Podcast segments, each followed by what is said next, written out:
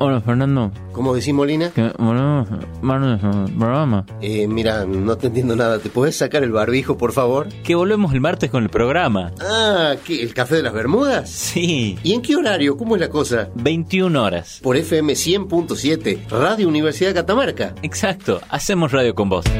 El Café de las Bermudas, martes por FM Universidad 100.7. Aprendí a escuchar.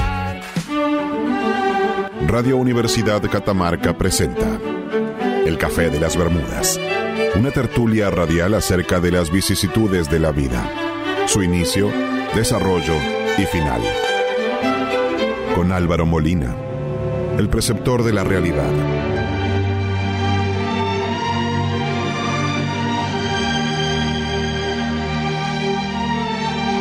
Fernando Daud, el romántico empedernido.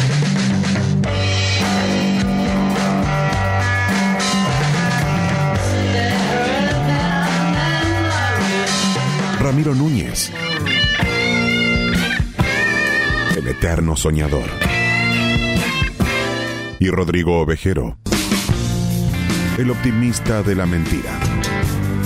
En los controles, Mike Zavala. El único que sabe lo que hace. Café de las Bermudas.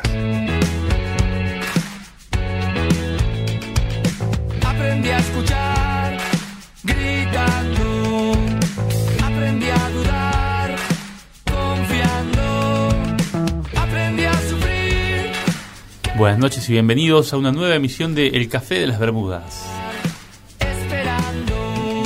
Este martes 21 de septiembre vamos a estar en el aire hasta las 23 horas, como todos los martes, por FM Universidad 100.7, La ignorancia es la cuna del miedo, pero no me da miedo preguntar. por con la primaveral compañía de los queridos Ramiro Núñez y Fernando Daud. Y Mike Zavala en los controles. Hoy Álvaro Molina no nos va a poder acompañar porque él eh, tiene una religión que es el paganismo, que no le permite trabajar en los inicios de primavera y de verano. Buenas noches, Rodrigo. Buenas noches, Fernando, Mike, a toda la audiencia. Sí, Ah. es verdad, el día de la primavera, ¿no? Qué, qué casualidad que nos toque hacer el programa el día de la primavera. Qué hermosa casualidad. Bueno, no sería ni la primera vez ni la última. Buenas noches a todos. ¿Cómo están? Est- estadísticamente no es tan improbable, ¿no, Ramiro? Oh, bueno. Déjeme en algo, por favor. Digo, el programa lleva unos años ya, o sea, era- en algún momento nos iba a Es tocar. verdad, ¿esta es la quinta o la sexta temporada del café? La cuarta, dice Mike. Bueno, Mike, déjame mentir una. La, sí, la cuarta es, la cuarta es. La cuarta, yo pensé que íbamos por la octava. Se sienten como mucho, porque, a ver, seamos sinceros, tolerarnos nosotros. Sí, sí, sí. Es como un matrimonio, Sí. digamos. La pandemia fue Pero mejor. de- Sin, de- sin intimidad, lógica. sí del sexo, digo, ¿lo vamos a descartar por completo? Totalmente. Bueno, por lo menos de mi lado, no sé ustedes, por Bueno. cuestión de cada uno, ¿no? No sé, Este, listo, yo me no, respondas por los demás entonces. No, no, no, no, no es respondo por nadie más que por mí. Digo, si Bien, bien, lo- bien. ustedes quieren. Ok, El, el Yo no. tiro una pregunta. El matrimonio. Empezar así, el matri- así en frío. El matrimonio sin sexo. ¿es- ¿Podría ser considerado una estafa? Ahí se va el colla. Claro, Es muy- vos sabés que hay, eh, es muy buena la. Pareció. Es muy Ah, buena. se la tiro, se Bueno, la tiro. vos sabés, vos sabés que puedo aventurar una respuesta. No. Sí, claro que sí, Fernando, de eso se trata el programa. Son, son preguntas Sí. eh, Retóricas, no sé. retóricas, nada más. Eh, depende del pacto que tengan entre los contrayentes, digamos. Porque si yo me caso con una señorita Me encanta la eh, palabra o con un caballero, ¿por qué no? Hoy en día, eh, eh, esperando una serie de, o con la expectativa de una serie de, de cuestiones, de que sea de una manera esa relación, y no voy a obtener a lo largo de esa vida matrimonial, no voy a cubrir mi expectativa, lógicamente que para mí va a ser como una estafa. Y voy a accionar en consecuencia. Sí, yo creo que la pregunta de Ramiro era más bien justamente retórica, porque era más para, pro- para presentar el tema ¿Por qué? Porque hoy vamos a hablar de qué. de estafas. ¡Eh! ¡Qué gran! Matrimonio sin sexo, pensaste vos, pero no. Sí, yo dije, pensé que íbamos a hablar de matrimonio sin sexo hoy, que da para hacer ocho programas. Podríamos hablar, ¿no? De matrimonio y algo más. Es que hay que hablar de matrimonio en algún momento. Sí, sí. Sí, vamos a Sí, hablar. hay que hablar de matrimonio. Bueno, y dentro de este Anotado, tema, anotado. Sí. Dentro de este tema la estafa, me imagino que seguramente hay algún alguna estafa o fraude en relación a algún matrimonio así, digamos, de una celebridad que se haya... Ah, no te quepa la menor duda. Se me está viniendo una al. como el doctor Cormillot. Al Vamos cerebro. Vamos con estafa. Vamos a hablar de estafa. Digamos, a ver, ¿qué pensamos que es una estafa o qué es la estafa? Como para empezar, como generalmente arrancamos así, por, por la raíz del árbol que luego va pudriéndose progresivamente bloque a bloque. Lo, lo estuve pensando casi toda la tarde. Toda la tarde estuviste Ah, pensando. te- Estuviste muy ocupado, sí, por eso era mi silencio en los grupos de WhatsApp de preproducción del Sí, programa. estaba- estabas muy- muy Así pasivo hoy, disculpando Sí, me mandaban mensajes así paralelo, Mike, ¿qué te pasa ya que no hablas nada? Bueno, yo estuve pensando que la estafa es como, lo relaciono como algo como así como una sustitución de algo que, no sé, te vendo un celular, digamos, de una, mar- de una primera marca y te doy otro y sería como una estafa, te doy, ¿entendés? A cambio. Es como una, una versión china, digamos, de un, de un iPhone. Toda la tarde ver. estuviste pensando para Toda eso. la tarde, sí. O sea Miraba que- mi celular así. Eh, que tus tardes son extrañas, por lo menos. Eh, Al menos, eh, al menos. yo- ¿Cómo habrá, sido la, ¿Cómo habrá sido la tarde? La biografía de Ramiro es pensamiento tardío. Sí, sí, sí, sí. ¿Cómo habrá sido la tarde? ¿Cómo serán las tardes de Ramiro que termina con esas conclusiones? Fer, Imagínate la tarde. Fer, en mi escritorio tengo un libro, acá a mi derecha tengo un libro de Paulo Coelho y a mi izquierda tengo una foto, pero no puedo decir de quién. De Pablo Coelho. Desnudo. una foto de desnudo. Ahora, ahora, Mostrándote- ahora lo comprendo todo. Mostrándote toda su alquimia. Por eso suena- su caballero oxidado. Bueno, hablando en serio, para mí es una perfecta sustitución de algo. la Ajá. Pero no, si fuera perfecta, Bueno, no sería estafa porque sería. que- Bueno, ese, ese no, bueno, que se de- logra cometer, ¿entendés? Perdón, me saco el modo Álvaro. acción, por favor. Sacate el Sí, modo Álvaro porque Álvaro no vino, que le mando un abrazo. Está cerca de la silla de Álvaro. Ojalá que te mejores, Álvaro. Eh, no, no, no, ese es, la- ese es el concepto de él. Claro. ¿Qué hacemos con el concepto de él? Lo, nos subimos encima, O lo, Lo pateamos. lo pateamos al costado del camino y seguimos con nuestra propia idea de Sí. lo que es la estafa o qué hacemos? No, yo iba a, a proponer, eh, o yo voy a plantear como definición, Sí. no voy a circunscribirme a, eh, al, al concepto jurídico, Bien, tenemos la idea esa. sí, del sino que jurídico. claro, sino que voy a hacerlo más, Ah, eh, voy a hacerlo diga- eh, más, em, más amplio, ¿sí? a ver. Más general. Eh, y por lo tanto las estafas serían dos. Epa. Prometer cosas que luego no serán dadas Ajá. o u otorgar cosas que no fueron las prometidas. Como en el caso que yo pensé con Claro. el celular. O toda sea, la tarde. De acuerdo al concepto jurídico. No, no, pero eh, eh, es- sí. sí, obvio. Pero a ver, si no hay un perjuicio económico, por ejemplo, si no hay un perjuicio económico, no sería delito. Entonces, a esto me refiero que con el amor también eh, eh, podés ser estafado, como decía Ramiro, un, un matrimonio sin sexo. A eso iba con que es más amplio, es un concepto para aplicarle a la vida en general. A ver, vos llegás a un lugar y la vista no es como vos habías eh, imaginado a raíz de fotografías y descripciones y te sentís estafado. Pero no, que- te- no fue un delito, sino fue un- una decepción tuya. Está bien, está bien, está bien. O sea que vos, vos crees entonces que tiene que haber un daño económico, dijiste. No, no, al contrario. Al contrario, dije que no era no, no, necesario. mencionaste, perdón. No, el jurídicamente daño- dije. el daño económico. Jurídicamente. Porque puede no ser un daño económico, puede ser un daño este, sentimental. No, no redundar ese daño en lo estrictamente económico, puede ser una cuestión Fer. moral, eh, eh, sentimental. Yo me puedo desvestir de mujer y estafarte a vos. ¿Desvestir? No. metí- O sea, ya está, ya venís no, no, no. vestido. No, no, no, vestirme de mujer. Yo puedo vestirme de ¿Cómo es mujer y estafarte. Eh, si vos te vestís de mujer y me estafás, eh, yo me lo merezco por imbécil. Claro, sí. Por- a- Tendría aparte, por, haber- por tan distraído no puedo Bueno, ser. O sea, Yo tendría que haber un mínimo tuyo. de tendría que haber un mínimo de de, de trabajo en la, eh, No, bueno, en la obvio, simulación. Sí, Hay sí, sí, sí. no. Me, me, me hubieras engañado perfectamente. Ramiro, ¿por qué tienes esa peluca? No, entonces así no va a ser. Ramiro, ¿sos vos? Eh, no, o sea, debe haber un engaño en una palabra. Debe Sí, haber un debe engaño eh, haciéndose creer una situación que no es. No, no, de- por eso te decía, pero eso se lo puede aplicar a todo. A ¿Podemos todo, decir que la estafa tiene dos hijos? El A ver, ¿cuál engaño y el- la mentira. No, en todo caso serían dos padres.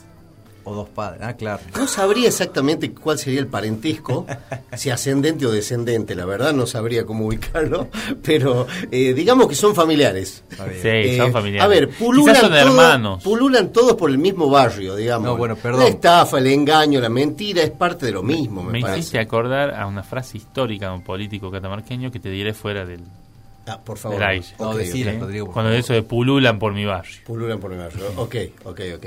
Bueno, hoy vamos a estar hablando entonces de, la, de las estafas. Las estafas. Las estafas Grandes, chicas, al pequeñas. estilo del café de las Bermudas, ¿verdad? Sí, es decir, con- con- con- mediante, mediante supina ignorancia. Sí, nos, y van es a, muy- nos van a soportar dos horas. Y es muy probable 11. que usted, después de terminar este programa, se sienta estafado. Bien.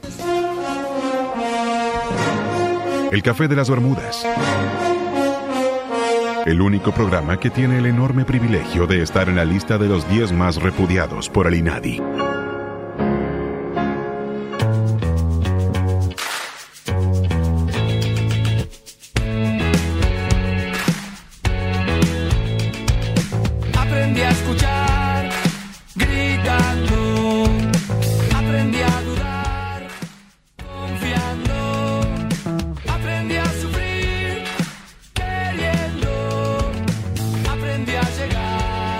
Continuamos con más del Café de las Bermudas a través de FM Universidad 100.7, Cada lección. Porque lo acompañándolos como todos los martes de 21 a 23. que- la ignorancia es la cuna del miedo, pero no me da miedo preguntar por qué. Esta noche estamos conversando acerca de estafas y estafadores. Pie. Grandes, pequeñas. Vamos, a- eh, yo quiero decir algo, Sí, es una queja, favor, una queja más que nada. Lo de hoy es una estafa, lo que ha sucedido con el día de hoy, por ejemplo. ¿Qué pasó, ¿Por qué? Porque la primavera uno esperaba la primavera. Ah, sí. ¿Y, y qué pasa con la creación? Con el creador, digamos. ¿Con qué no nos sorprende? Con un día frío, ventoso, eh, horrible, frío. A mí me gustan los días fríos, pero ¿qué pasa con todos que- los que esperaban el inicio de la primavera como tal, con un lindo sol, una temperatura agradable? Esa gente ha sido estafada. Señora, señor, hemos sido todos estafados por el creador o la naturaleza misma. ¿Se imaginan? Ya está hecho mi descargo, estoy tranquilo, hasta luego. ¿Se imaginan que se junta toda la gente indignada, como dice Fer, porque el creador no le dio un día primaveral y se juntan todos acá frente a la plaza gritando? A tirar piedras a la catedral. Una turba enardecida, digamos, de fieles, fieles al Hay- creador, digo, ¿no? Hay un, Sí, sí. en el año 1300, creo, no me acuerdo qué país es el que adopta el calendario gregoriano. Ajá. Y para adoptar el calendario gregoriano, que es el que usamos todos al día de hoy, por lo menos en, en Occidente, Me acabo de enterar. eh, surfea la vida. Es total- Surfea- totalmente, totalmente. ¿Qué tuvieron en cuenta? Bueno, lo que pasa Bien, es que... eh, cuando para adoptar el calendario gregoriano hicieron como un saltito de siete días entre el de ellos y el gregoriano. Poner que ellos estaban en el 22 de agosto y pasaron directamente al 30 de agosto. Eh, los datos duros te los debo, pero la historia en esencia es real. Después sí, sí, hubo- lo sé, lo sé. eh, la, la gente se quejó, hubo protestas porque les robaban siete días de vida. Exacto, claro. Usted, no sé si se Fueron acuerdan. estafados. No sé si se acuerdan, seguramente Mike sí, pero viste que, eh, eh, bueno, hace muchos años que en Argentina no hay cambio de horario. Es verdad, hace No bastante. sé cuántos años que en un momento atrasaban, casi Una- siempre atrasaban. ¿no? Una hora, después dos horas, digamos. No hay gente que se habrá sentido estafada, digamos, vos decís, che, me han robado el tiempo. Pues A es ver. que me, me, me haces acordar a, a- Perdón, No, no. No sé si vieron Iri Indiana alguna vez. Yo la vi. ¿A la serie? Sí. Sí. Ir Indiana es, una, es como el código X de adolescente, es Sí, una, una genialidad. Y había una historia en la cual cambiaban el horario del pueblo para ahorrar, eh, generalmente se hace para ahorrar electricidad. Claro. Eh, y el chiquito, como, como una joda, él no lo hacía. Es como que en el momento que todos atrasaban, él adelantaba. y se queda perdido en una, una realidad alternativa que transcurre todo el tiempo una hora desfasado de los demás. No. Está bueno. No, era una, una cosa de bueno, locos, muy bueno, sí, muy ir bueno, Indiana. bueno. Eh, perdón, vos decías con el tema No, de la- no, no, simplemente este, me parece que el término estafa que vamos a hablar en el programa eh, no, no, no va a tener que ver con todos los casos en los que Gracias, haya alteraciones de algo. gracias, Fer. no necesariamente implica un daño Eh, pero me imagino que en los casos en que hubo daño, porque estamos hablando, de que habíamos dicho que la estafa implicaba un daño en, Un el, daño. en el patrimonio. No.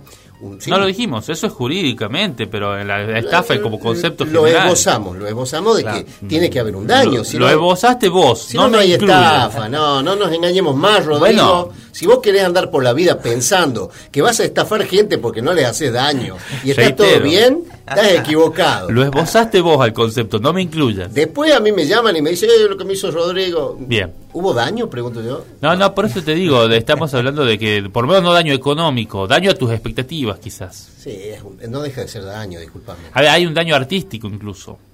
Conozco muchos que hacen daño artístico, Sí, sí, sí, sí. muchos, muchos, muchos. Pintores sobre todo conozco muchos.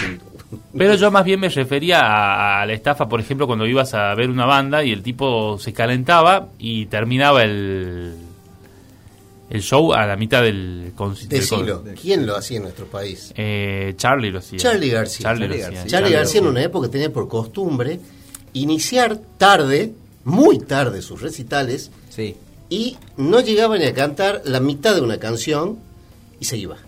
Pero a esto es a lo que me refiero.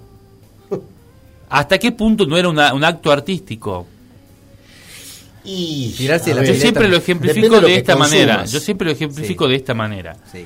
Viste que hace unos años hubo una, una, una situación similar en un, en un concierto de eh, los manceros santiagueños. Sí. Ah, sí, sí. hace sí, unos dos o tres años, o un poco más quizás, uno eh, un- un- saltó como una discusión familiar en escena y tuvieron que parar un, un concierto.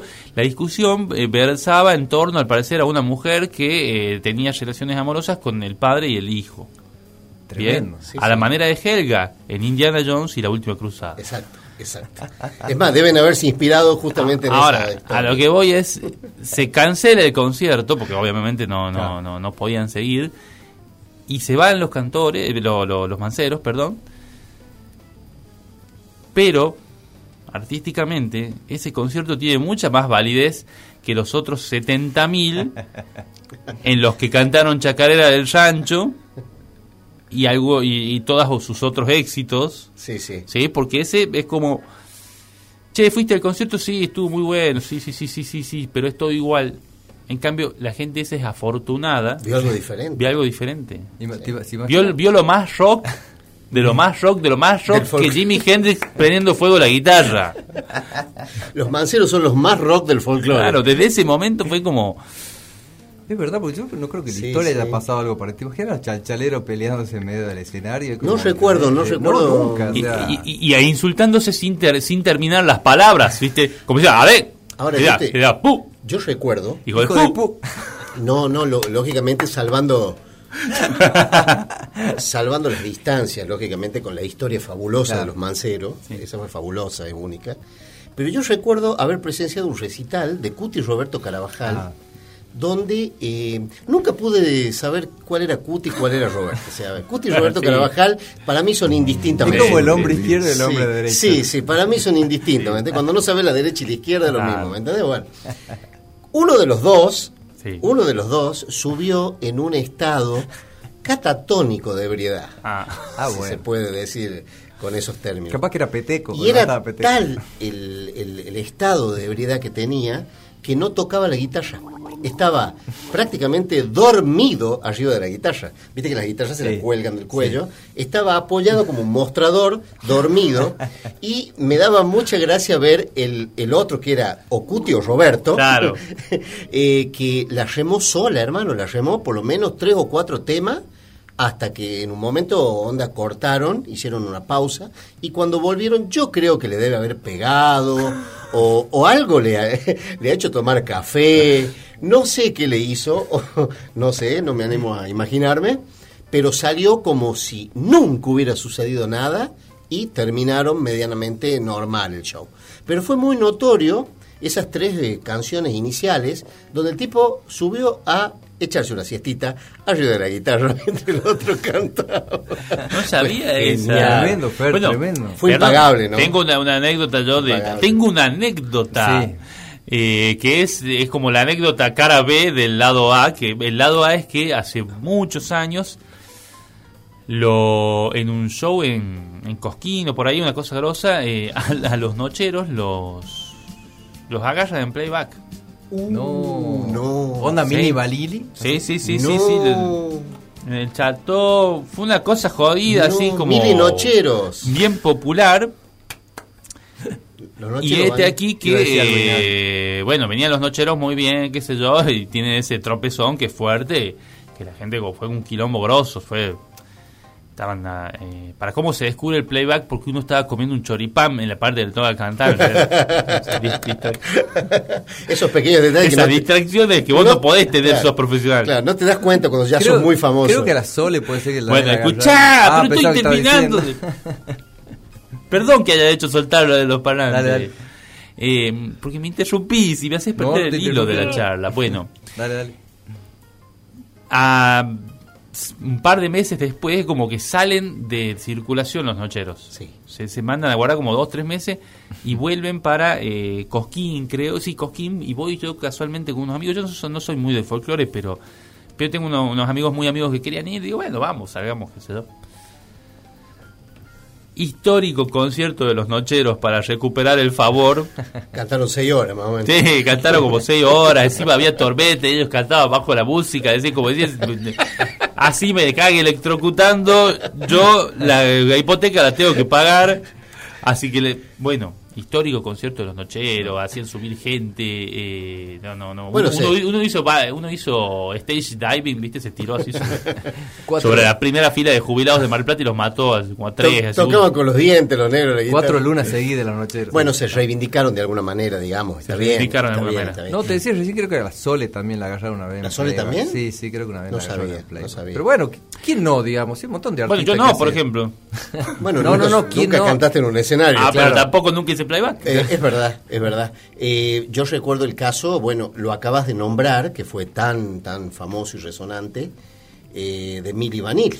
Mire, Vanille. Mili Vanilli Claro, fue una, una gran estafa una musical. estafa mundial, la estafa de los 80, y yo en un nivel mejor, te lo mejor, perdón, eh, menor, menor, en un degradé menor, La menor. te lo pondría a Demi Rousseau.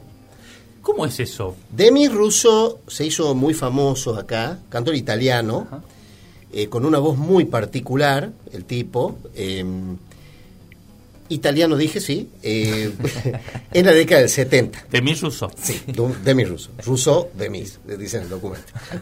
De ti. De ti, sí, en la década del 70 andaba, andaba robando acá en, en Argentina. Escuchen, escuchen. Adiós, amor, adiós. Tenía una voz muy así. Era como el Han- Juan Gabriel de Italia. No, no, no era como el Juan Gabriel, era, era bastante hombrecito, Russo. Bueno, y nadie. Yo Sí, lo digo na- yo para que se solo. Bueno, Juan Gabriel no lo es tanto. No, claro. Eh, bueno, este, la cosa es que este, este hombrecito había pegado fuerte acá con el tema de los melódicos, ¿viste? Y andaba en una gira en Argentina. Andaba en una gira, se había presentado en canales, todo. Y en, en uno de estos recitales que dio, no me acuerdo dónde, Miguel, vos tal vez te acuerdes, no sé, poner en, en Mendoza, eh, la pista saltó. Entonces cuando estaba cantando, adiós amor, adiós, adiós, adiós, adiós. Y bueno, eh, notablemente no era así el tema. Eh, y quedó expuesto de que era playback, que andaba haciendo playback. qué ladrón. ¿Sabes qué explicó de- el pedazo de delincuente de Remy Rousseau? ¿Qué hizo? explicó, eh, como a modo de descargo, que como tenía eh, como tres o cuatro recitales por día, mira cómo la levantaba en pala, para que no se le gaste tanto la voz, para no Claro, esforzarlo. no, no, no pensaban hacer uno. Claro, Tenía que eh, hacer dos, tres o cuatro, ¿sí o sí? Claro, claro. Eh, uno de los tres recitales que hacía por día hacía playback para en algunas partes para descansar la voz. Después se eh, ca- cayeron en cuenta que hacía playback en todo, en realidad. Sí, no, no, seguro. Pero más tremendo fue lo que hizo en Montreal en el 85, cuando lo pillan de vuelta haciendo playback, ¿Ah. Porque como, como que creo que usó el mismo disco porque era la misma parte la, La que misma que cantó. se- no lo van a cambiar. Adiós, adiós. Y es como que él quedó así como diciendo, tengo que seguirla, a morir a esta. Y quedó en el escenario haciendo la mímica de adiós, adiós, adiós. Y después con el manager armaron que le había dado una CB. El Café de las Bermudas el único programa que tiene el enorme privilegio de estar en la lista de los 10 más repudiados por el INADI.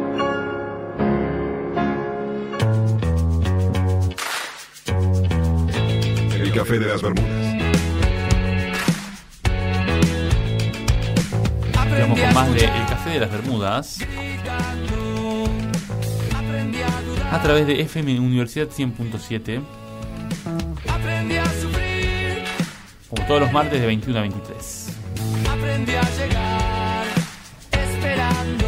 Hoy estamos hablando de estafa y como habíamos dividido el programa en, en- en bloques, eh, como siempre hacemos porque somos muy, muy responsables con esto, es una cosa que nos tomamos como muy, muy en serio. Gran preproducción. Muy, Sí, sí. muy en serio. Una cosa de mucho laburo. Hay, hay mucho laburo. Ustedes piensan que esto es espontáneo, pero no. Para que salgan así de mal las cosas hay que ensayarlas mucho. Eh, y vamos a hablar de entonces la estafa en el cine, pero vamos a adelantar el bloque de la estafa en la música para hacer, para comenzar haciendo mención a, a un caso que vos eh, El caso, señalaste en el bloque anterior. el caso Mili Vanilli, que lo había, lo había mencionado este Ramiro, fue un caso muy resonante del- del- de los 80, cuando estaban de moda todos estos conjuntos, eh, estos dúos que aparecían de, eh, de artistas que cantaban y bailaban, este, música bolichera, música, música este, para bailar, A música puro sintetizador. Sí, sí, bien la, la música bien, bien típica de los 80, de todos estos cantidad de grupos que surgieron en su momento, aparecieron estos dos muchachos de color, color marrón, exactamente. Y nadie. No, no, porque no eran, no eran negros negros, viste, eran Claro, medios sí, sí, mestizos, sí, así, sí. recuerdo. De con, uno- con unos eh, con una melena bastante prominente, muy, muy estilizados, no, no. Esa seña no estoy muy seguro que me haces, eh, muy estilizados, muy bien de los estilos de los 80.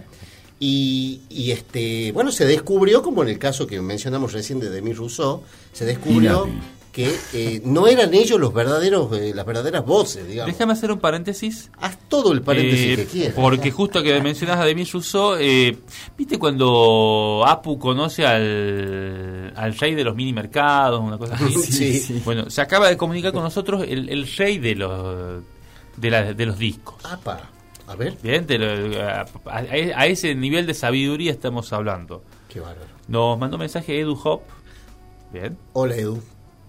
El tipo que hace el, el coleccionista por Sí, sí, sí. su universidad, no, es cualquiera. No es cual- cualquiera, es palabra autorizadísima. Un saludo enorme. para decirnos que estaba, estaba escuchando el café y que eh, Demi Rousseau era griego, Fernando. Griego, perdón, perdón. Y bueno, vale la compañero de Vangelis en Aphrodite Child. Exacto, se exacto. un grupo juntos. Gracias por la Eh, aclaración. Bueno, eso, eso nada más. Perfecto, vale, vale. Ahora vale. sí, continuemos y, con y, el, y aclaro algo más, eh, el, la- la- el tema del playback que se le descubrió fue en el Teatro Ópera en Buenos Aires. Nada más ni nada menos. Mira vos, mira vos cómo de a poco vamos. Exactamente. Bueno, el tema estábamos hablando de Milli Sí, Vanilli. sí. Eh, básicamente la estafa consistió en que ni siquiera eran ellos los que cantaban. Es decir, es el, el- eh, son estos casos que después empezaron a hacerse conocidos de mostrar a dos artistas que son los que dan la cara, digamos, los que están en el escenario, que no tienen nada que ver con los que cantan en realidad. Los que cantaban no tenían ni siquiera remotamente ni la apariencia física parecida a, a los mini Vanilli. Estos eran unos muchachitos jóvenes, lindos, atractivos, ¿entendés? Y los que cantaban nada que ver, no tenían esos atributos. Fue una estafa impresionante, impresionante. Vos sabés que nuestro Master Operator en afuera del aire nos, nos decía que él, para él, digamos, los mini balines son un producto, digamos. Claro. Fueron hechos, no. o sea, fueron hechos apuntados marketing, digamos, en forma de marketing para eso, ¿no? Sí, seguro, Seguro pero sí. se vendía como una sola cosa. Claro. Porque vos sabés que eh, a- al público el conjunto le gusta. Si canta bien, perfecto, pero si canta bien y además es lindo o linda, Sí, mucho mejor. Mucho mejor. sí, sí. Bien, seamos, Y- seamos y- realistas con eso. Sí, eso sí. Y acá sucedió lo mismo que con Demi Rousseau en una presentación en vivo en, en un canal de televisión. Yo no recuerdo exactamente el canal, ponele que fue la MTV. Este, saltó la pista también, se repitió la pista, hubo un problemita y empezaron a, a surgir las sospechas. Hasta que a partir de ahí se desató el, el alud, digamos, de, de- de- de la realidad este y fue es catalogado hoy hasta hoy este hace poquito he visto un, un, un documental por Netflix Sí. que habla de la música de los 80 Sí. donde hace mención creo que en, una parte bastante extensa del, de, de esta serie al caso Milli Vanilli. ¿Habrá sido un antes y un después? Porque, digo, ¿hay algún otro caso de alguna banda o grupo? Al Teto Medina lo descubren haciendo playback en el Festival, el Festival Nacional de la Doma y el Folclore. Sí, él canta, María. él hace un crossover con los manceros para hacer Mi Chica de Humo. Chacarera de Mi Chica de Humo hacen. Y, y le salta el disco. Le salta el disco. Sí, sí, hay el- el- digamos que el talón de Aquiles de todos estos Sí. estafadores de- del arte eh, son las pistas en mal estado. Las pistas en mal estado. Cosa que no debería suceder hoy en día, ¿verdad, Miguel? Está sintiendo con toda la tecnología que hay, pero me imagino que, que por ahí se debe descubrir también. Se debe descubrir. El, el, el imprevisto siempre está ahí. El imprevisto, sí, por ahí moviste la eh, no sincronizaste bien el- el- el- la gesticulación con, con el tema, por ejemplo, Sí. cuando haces un gritito Claro. y botés la boca cerrada, por ejemplo. ¿Querés- querés- no, no. Eh, no te lo voy a permitir. ¿Querés, Esos eran videos promocionales. ¿Querés sentirte estafado? Da, Eh. da vuelta, el, da vuelta, escuchar al revés el disco de Yuya. Viste, con canciones demoníacas. Cuando éramos adolescentes hacíamos... Es muy posible. No, el, el tema, el tema Mili Vanilli, yo creo que se ha repetido en, en otras ocasiones, pero no, no tuvo la, la trascendencia que tuvo Claro. con estos dos muchachos. Incluso quisieron después, me hiciste acordar hoy cuando contaste del, de que se reivindicaron los nocheros cantando tres días seguidos. eh, ellos se quisieron reivindicar y sacaron un disco con las voces de ellos Que, propias, que fueron a aprender a cantar incluso. Uy, vamos a tener que laburar, dice Mili. Mili le dijo a Vanilli. Eh, eh, eh, ¿cuál- ¿Y vos cuál sos? ¿Mili o Vanilli? No importa, Eh, es como somos como Peteco y como, como, como digo, Cuti como, Roberto. como claro. Cuti Roberto. Así como no sabes quién era Cuti, quién era Roberto, tampoco sabes quién era Mili y quién era Vanilli. aparte, muy parecido. Pero eso. vos que es Igual. todo risas, es todo risas hasta que te enterás que uno, de- uno posta es- se suicidó uno de ellos. Ah, no. Sí, se- se- no, no, no, no lo digo en broma. eh, puede que me equivoque y no sea así, pero estoy casi seguro que uno de los, no, no sé si Mili o Vanilli, Eh, da igual, da igual. Mili era más de, de corcharse, me parece. Eh, eh, se suicidó posta, o sea, salió una depresión jodida por, bueno, por, por eso que le había pasado. Y nadie. No sé por qué, pero salió una depresión por eso. O sea, vos estás diciendo, me estás tirando un dato al aire Googlealo. que o Mili o Vanilli claro. o, o Cuti o Roberto Po- se suicidó a raíz de, de que su vida fue Sí, miserable sí, sí, sí, a partir de allí. Sí, creo que Rodrigo sí, tiene sí, razón. Sí, sí, Sí, ve, sí, a sí. ver, ponés. Google, eh, Milio Vanilli, ¿alguno se suicidó? Sí. ¿Quieres saber de Cuti o Roberto o de Emilio Vanilli? Pasa que yo, si tuviese una banda de esas, por ejemplo, porque, a ver, Cuti, es de, es de follo que Cuti y Roberto no tenían pulóveres con sus iniciales. Una C por lo menos. claro, boludo, Cuti la C y bueno, Ere, obviamente Roberto. Roberto. y, y, y de uno del medio que sea la Y. Algo para aclarar, Mili y Valini no eran hermanos, ¿no? Como y Roberto. son, sí, son, creo que son primos, son parientes, Son son, parientes. son Carabajal. Son Carabajal. Sí, vos sabés Todos que los Carabajal son parientes. En la, en la superproducción son que, primos, que- que- tuvimos, digamos, para hacer este programa, apareció uno, uno un, un caso más contemporáneo, que es la... eh, eh, la agarraron a esta famosa cantante norteamericana, María Carey, Ah. ahí en Times Square, en Nueva York. ¿Te acuerdas, Fer, cuando fuimos a Times Square? El ¿Te Club? Nueva York. El Club- eh, ¿No sesionamos este mes? No sesionamos hace este mucho mes. que no me llamas. No, no, no, otro día por mí. El Quería recordar York. cuando anduve por cerca del, del Radio City y no me acordaba, quería charlar. Pero bueno. Del One Wow Direction. Una alegría cuando tienen esas charlas de, de Nueva York así al lado mío. Sí, No, charlar. bueno, en Nueva York esta chica estaba cantando en el Times Square y este, empezó a decir que tenía problemas de, digamos, de, de sonido. María Carey, Sí, ¿eh? cuando eh, la pista empezó a sonar mal y estaba haciendo playback, ¿me entendés? Y ahí como que la quiso arreglar y dijo a la gente, che, coreen tal canción y la gente empezó a corear, así como para zafar, Y no digamos. había un catamarqueño que diga, claro, venías a corear, En el Times me Square, estás haciendo la de Emil Rousseau. María Carey la... María Carey quedó muy mal después que la dejó eh, Luis Miguel. Eh, vamos a, a- vamos a decir. No me digas que fue Acá. novia de Luis. Sí, María Carey fue novia. Mira, mira cómo vamos eh, vamos teniendo data que nos pasan los oyentes. Acá A ver, Ser- ¿qué eh, dice? A ver. Sergio, eh, Sergio nos dice que eh, el amigo Sergio de la Colina nos dice que se dice que los chalchaleros plagiaban a los zorzales Los zorzales. Apa. y que en realidad no cantaban los chalchaleros sino los mirlos, otro conjunto. Era como una triple, era como una mil hoja de estafas. Pero estaban todos dentro de la misma pajarera, digamos, los mirlos, Claro, los sí, zorzales. Una poliestafa. Algún pájaro te iba a cagar. Sí. Una poliestafa. ¿No Bueno. había uno que se llamaba El Cuervo, por ejemplo, que era solista ese? A, a ver. Los hermanos Cuesta eran. No- claro, bueno, en el caso de los mellizos Cuesta, que no eran ni siquiera hermanos. Ahí empezamos con la estafa ya. Claro, tampoco eran cuestas. Claro, Que somos como hermanos, decía. Bueno, me hizo acordar que eh, es medio una estafa después, ¿viste? Cuando se, se hace la, eh, un, un conjunto como los iracundos, por ejemplo, Sí. ¿viste? Queda un fundador por un lado, el otro por el otro. Y se Carácter de mierda tres- los Tres iracundos. tipos más, y unos se llaman... Eh, lo- los iracundos 3 de febrero, los iracundos los nuevos iracundos, los iracundos al Sí. intransigente. Bueno, pero convengamos que en ese caso es una continuidad de la franquicia, por decirlo así. Este, yo no eh, hace unos años atrás conocí a un muchacho que trajo a uno de estos sucesores de los iracundos, este, y, y me contaba cómo había sido todo el procedimiento para encontrar al que cantaba igual que el principal. Y era im- impresionante, yo los los vi cantar en la hostería del rodeo, realmente te sorprendía, cantaba igual el tipo. Era un imitador prácticamente, pero exactamente igual que el original. Pero era un... eh, habían buscado, no sé, entre 200 tipos hasta que lo encontraron al tipo que cantaba justo, porque la idea era que vos cerraras los ojos y escucharas a los iracundos. Hay, ¿Entendés?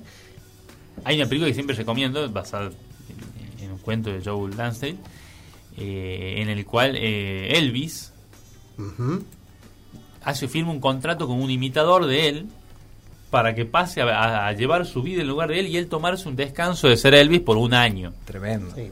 Una trama recurrente en el cine. Pero de pronto, no, Sí. no sé, yo, yo no lo he visto tanto, pero bueno. Sí, sí, lo he visto. Eh, y la cuestión es que él se le queman, está haciendo un asado y no se da cuenta y se le queman los papeles del contrato. Contra- El imitador muere y él se queda siendo, Claro. eh, Él- siendo él- él, el imitador en Ah, realidad. Sí, mira, sí, sí, sí. tremendo.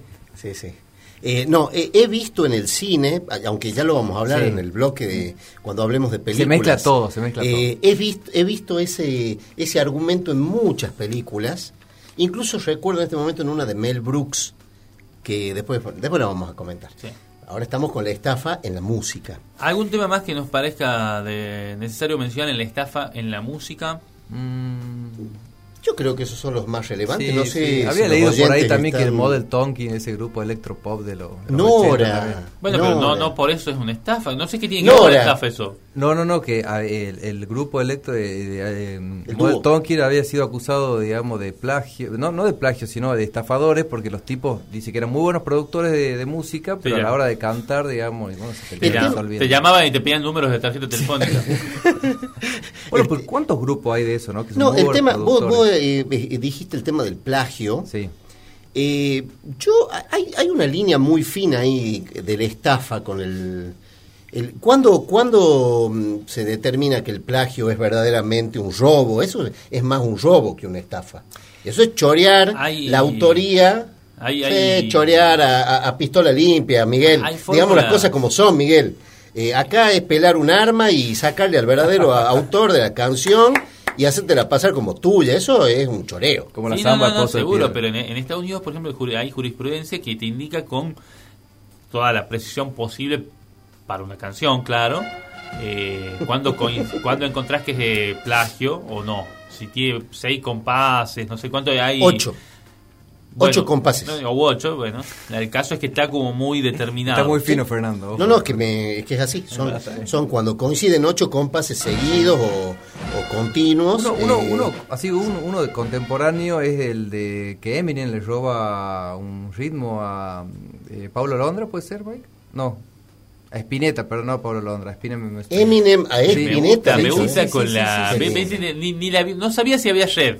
No sabía si llegaba a No, agarrar no, el trapecio. Lo que pasa es que Pablo pero Londra se me- lanzó. se me- Londra. se me cruzaron le choreó a Londra. Hemos iniciado una nueva demanda Se judicial. me, se me cruzó la info porque Pablo Londra ahora parece que ya destrabó su tema legal. Spinetta, Londra, es todo lo Es mismo. todo lo mismo. el bloque el bloque ensalada le vamos allá. Cuti, Roberto, Mili, Vanilli. Peteco. A que no sabes, Ramiro, la macana que me mandé. ¿Qué te mandaste, Rodrigo? Me apostaron que no podía hacer algo muy, muy estúpido. Y contame, ¿vos qué hiciste? Avisé en la radio que volvemos con el programa. Los invito el próximo martes a las 21 horas a escuchar el Café de las Bermudas por 100.7 Universidad. Hacemos radio con vos. El café de las Bermudas.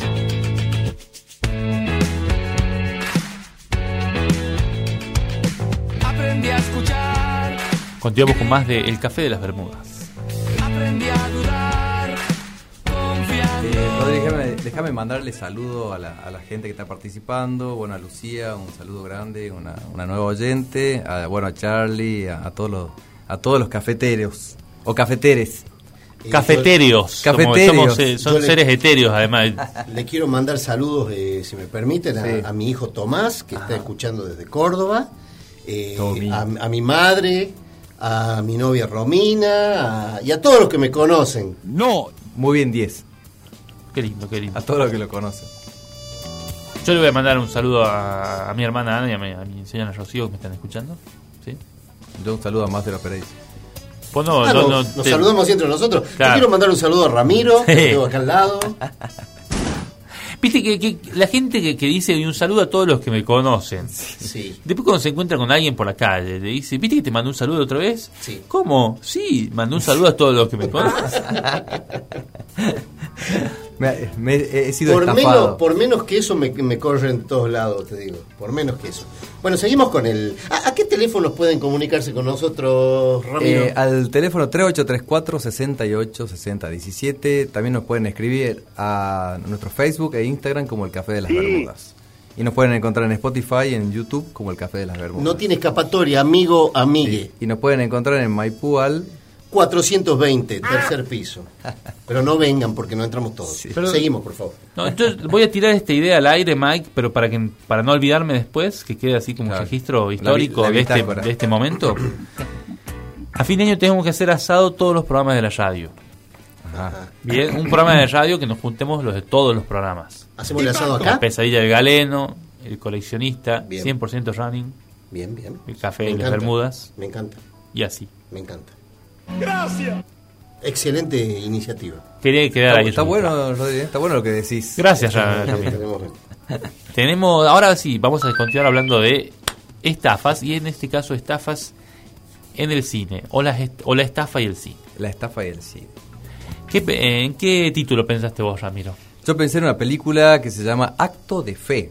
Es una película de fines de los 80, comienzo de los 90 más que todo, eh, con el famoso este actor norteamericano Steve Martin. Lo amo. Sí, una película que tiene la, Sí, un la, pa- genio. la particularidad que debe ser una de las pocas películas que, que lleva, digamos, a, mejor dicho, una historia, digamos, de la vida real, lleva llevada al cine como un, un supuesto evangelista, ¿no? Que crea toda una corporación para que la gente lo vaya a ver. Bueno, es una comedia hermosa. Se la recomiendo. Actos de fe.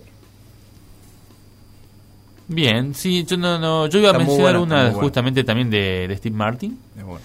eh, Dos pícaros sinvergüenzas, Qué película. una película del año 1988 en la cual él y Michael Caine eh, dan vida a dos estafadores que justamente se cruzan en la Riviera Francesa y tratan ambos de eh, de bueno de estafar a, a la misma mujer. Es una comedia, eh, yo supongo es, es bastante popular, pero quizás ahora la gente que más joven no la ha visto y digo es una comedia maravillosa, realmente de las 10 mejores que yo habré visto y tiene la construcción tiene una escena en la cual tratan de demostrar que un personaje no es paralítico, no es- que es una, una es una maravilla de la comedia directamente. Es una Me, me hizo que- llorar de la emoción. Tiene, esa. tiene unos gags, esa, eh, tiene unos gags esa película que la hacen una delicia. Sí. Eh, son esas películas que las ves una vez, dos veces y no te cansas de verlas. Eh, es más, me voy de acá a verla. Soy fanático. Mira, punto en común todo de Steve Martin. ¿Vos, Fer? No, no, yo no lo voy a traer a Steve ¿No? Martin. Un- en esta- tri- un triplete. sí, yo quiero ah, diferenciarme un poquito de ustedes. Yo voy, voy a recomendar, es una película clásica, es bastante viejita, es del año 73, eh, conocida como El Golpe. Eh, fue una película bastante eh, Me pegaste. famosa cuando salió, fue muy popular en su momento, porque reúne nada más, nada más y nada menos que dos tremendos actores de todos los tiempos, que son Paul Newman y Robert Redford. Una dupla muy exitosa que ya venían de hacer el Butch Cassidy and Sundance Kid, eh, también otro película. Chango Fieros, ¿no? Chango Fieros. Chango Fieros, Chango que no atraen a nadie. Eh, la música, estamos escuchando la música de esa película. Es una película deliciosa, deliciosa, es muy, muy linda. algo, una bebida blanca. Algo. Claro, claro, una bebida blanca, todo. Tiene que ver, está ambientada con el mundo, del, el- con la época de la depresión en Estados Unidos, en los años 30 por ahí. Y básicamente se trata de dos eh, timadores. Son dos timadores, son este, jugadores de cartas, de póker, que eh, engañan a un tipo muy, muy poderoso, un mafioso, muy jodido el tipo. eh, y bueno, son de esas películas que te muestran cómo lo engañan, cómo lo van haciendo entrar en la tramulla. Y lógicamente el, el motivo, es, una, es una estafa que en realidad encierra en el fondo una, un acto de justicia para con un amigo de ellos. Eh, es una película, como les dije, muy bien lograda, excelente eh, fotografía, excelente ambientación y con unas actuaciones fenomenales de Paul Newman y Robert Redford. Y tiene otro actor más que no me acuerdo el nombre, ah, eh, Robert Earl Jones, que es un actor clásico de la década del 70, de los 60, que, que, bueno, tienen que verla, tienen que verla. Año 1973, El Golpe, El mi Fer- película recomendada. El, el Fer me hizo acordar del tema del póker a una, bueno, no sé si la vieron, se llama Maverick, con Mel Gibson. Maverick, Maverick también es del Sí, estilo. un Esa- western. Ese es ambientada en el lejano oeste. Claro, un western, digamos. Sí. Yo pensaba, eh, porque está el- también está el caso de eh, el, el cine y la estafa como la estafa la estafa como género cinematográfico. Claro. Sí, Pero sí. además está la estafa como hecho cinematográfico. Exacto. No sé si ustedes conocen o están familiarizados con eh, la productora Asylum. Eh, eh, yo escuché nombrar. Asylum es una productora estadounidense que viene hace dos décadas más, o, más o menos eh, sacando versiones muy similares de los éxitos del momento con detalles ligeramente cambiados. Por ejemplo, sale Transformers, ellos sacaron Transmorphers. Atlantic City, sí, no, no, eh, era otro, era eh, Soy Leyenda y ellos sacaron Soy Omega. Maestro. maestro. y, y lo hacen para que vos caigas y digas, uy, mira, es la nueva, es, es la... Y no, no era. Sí, sí. Y ese es una estafa como hecho cinematográfico. Absolutamente. Claro. Y en lo más profundo de la bolsa de estafas cinematográficas está el, el cine de artes marciales hecho a base de edición. Claro. Te voy a contar que se hacía eh, como en el piso de la estafa de estafa cinematográfica en los 70 y en los 80. En Filipinas se hacían muchísimas películas. Ajá. Muchísimas películas y algunas de ellas incluso eh, eran eh, representadas por un actor que casualmente se parecía mucho a Bruce Lee, pero no era Bruce Lee. Eh, convengamos que muchos se deben parecer a Era Bruce Carlos Lee. Habida cuenta de que los chinos son todos iguales. Roberto Lee. Roberto Lee. Bueno, la cuestión es que eh, ellos ya, ya estafaban ellos de arranque, digamos, eh, saqueando de la memoria del, del, del- del gran maestro, y, pero además eh, en Occidente se estafaba aún más. Había tipos en Occidente, Ajá. auge del VHS, los, los niños alquilaban de a 10, de a 20 por, por, por fin de semana, por lo menos en esos países de, de- de economía más próspera. Blockbuster Sí, sí. full. Ah. Y los tipos agarraban, entonces compraban la... ah, te compraban tres películas filipinas, por ejemplo, o dos filipinas y una coreana, por decirte. Sí. Y decían, che, ¿te has dado cuenta que podemos armar una cuarta? Si le, pues, si le cortamos esta acá, acá, acá y después las pegamos a todas estas partes y les hacemos el doblaje, les escribimos un guion ad hoc, Claro. podemos hacer una cuarta película con pedazos De la otra. de las otras tres. De lo que quedaron, inclusive de las otras tres. Entonces y hacían eso. Un collage de la otra hacían tres, eso, boludo. no. hacían eso. Alguna Eso- vez eso- estuve muy en la deep web Claro, del, sí. de- de- Se de- ve del- que sí, del sí, cine Y, y- y vi una de esas películas y nada, es, es una, una genialidad. Sí, a la yo- inversa. Yo recuerdo, una, yo recuerdo una serie de películas que constituyeron, después con el paso del tiempo, caigo en la cuenta, que constituyeron una estafa. Cuando éramos, éramos adolescentes, que andábamos en el descubrimiento del sexo, en el descubrimiento de, las de toda esta cuestión de las relaciones. Las emociones, Ajá, Fernando ajá, decilo Las emociones, también. claro, claro. ¿Eh? De las emociones también. Sí, el amor, sí, sí, del sí, amor. todo el despertar, el despertar. Estás de- muy de- primaveral, Fer. Del verse en el otro. Del verse en el otro. Y con exactamente. otro. Íbamos al cine con, con un grupo de amigos a ver películas, ¿cómo se llamaban en esa época? Condicionadas. Y nos habían prometido, nos habían dicho, en realidad no prometido, nos habían dicho que en el cine, en ese momento el cine Select, Sí. estaba pasando dos peliculones que eran cita obligatoria para el, para el despertar sexual. Bien, sí, Nos habían hablado de la calidad de estas películas, qué sé yo. seguramente.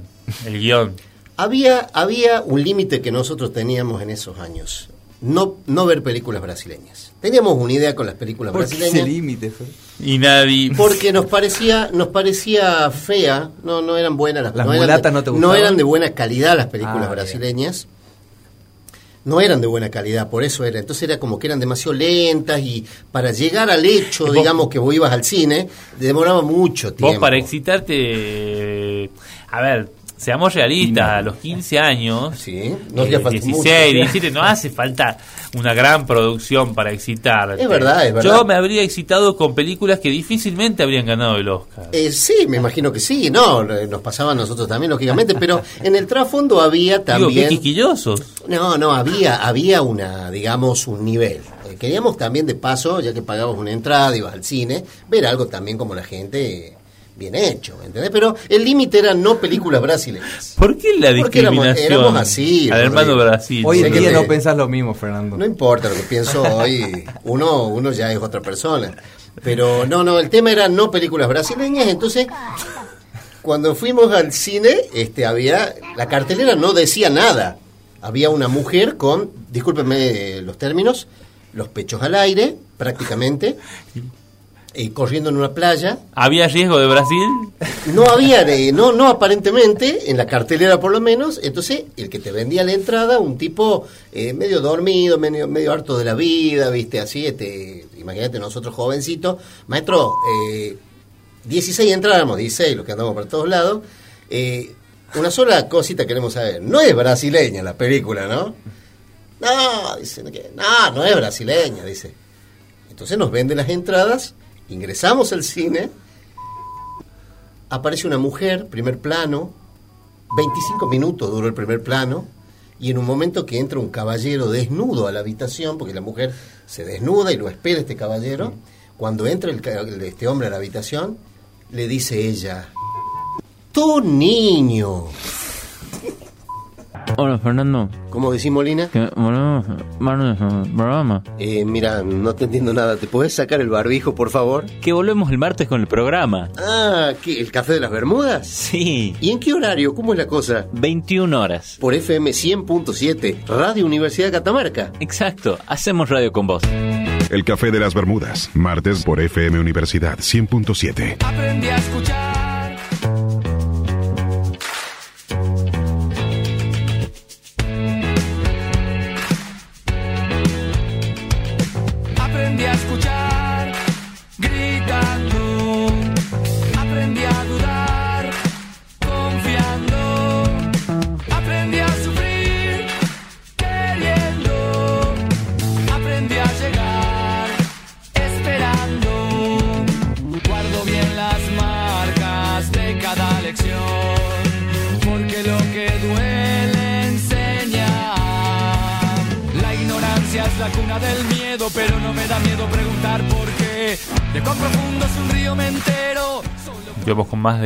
Café de las Bermudas.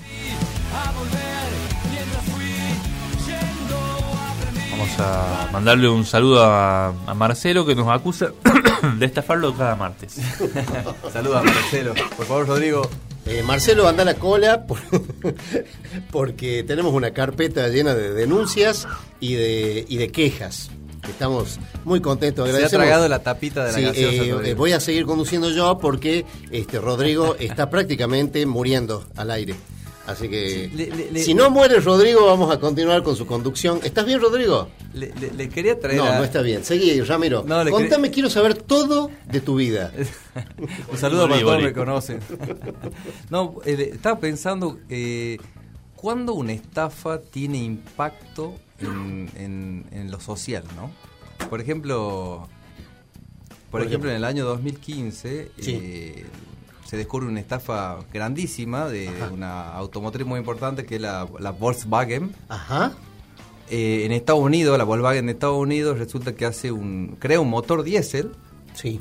para sus autos. eh, no recuerdo el no, no recuerdo ahora el modelo bien y bueno y, y vende no sé como 6 7 millones de autos y después empiezan a hacer estudios de contaminación porque ese había habían vendido como que ese motor iba a ser 22% más este económico y libre de humo y de todos los gases que contaminan Sí. y bueno, y, la- y la- la- las agencias de control en Estados Unidos, que funcionan muy bien, hay que decirlo, empezaron a hacer control y bueno, se dieron cuenta que, o sea, llegaron a la conclusión que los tipos estaban estafando. No, Habían- nada- no cumplía con, no, con, lo- la propaganda. No, no, ni con la propaganda ni con todos los controles, digamos, que son tan duros, viste, las normas ISO, etcétera, etcétera. Y bueno, se dieron cuenta que era una estafa, pero a niveles así, digamos, de que lo fueron a buscar el FBI, a, Bueno, a ahí- Alemania. Ahí vos tenés la importancia, la importancia de la intervención del Estado Sí, en el tema de la libertad de comercio, ¿sí? En, estos casos en que una empresa, una, una fábrica, una institución ofrece un producto, qué importante que es eh, justamente un, un control, Un control. un control efectivo para evitar justamente estas, estas estafas masivas, como ha habido muchísimos casos en la, en la historia. ¿no? y que impactan en lo social, ¿viste? Yo te, yo te, yo recuerdo en este momento una estafa de la cual vi, vi la película hace poquito, no me acuerdo cómo se llama la película, que tiene que ver con la Philip Morris, con los Ah, cigarrillos. sí, sí, sí, sí. Cuando empezó toda esta historia de la- los descubrimientos científicos médicos de qué tan dañino era el cigarrillo y cómo las empresas hacían las publicidades engañosas. ¿No viste permitido fumar? Esa, a esa me refería. ¿Pero era Philip Morris? Sí, era la Philip Morris. ¿Es un documental, Fer? Es una película tipo Ah, película. documental, sí, Ah, bueno. sí. Es un tipo que hace lobby para esas empresas. Hace lobby y eh, Lobby para las tabacaleras. cuenta la historia justamente cómo fueron develándose públicamente los daños del tabaco, del tabaquismo, este, y cómo utilizaban ciertos me- cómo los mecanismos que utilizaban estas empresas tabaqueras para vender el producto como si no pasara nada. Claro.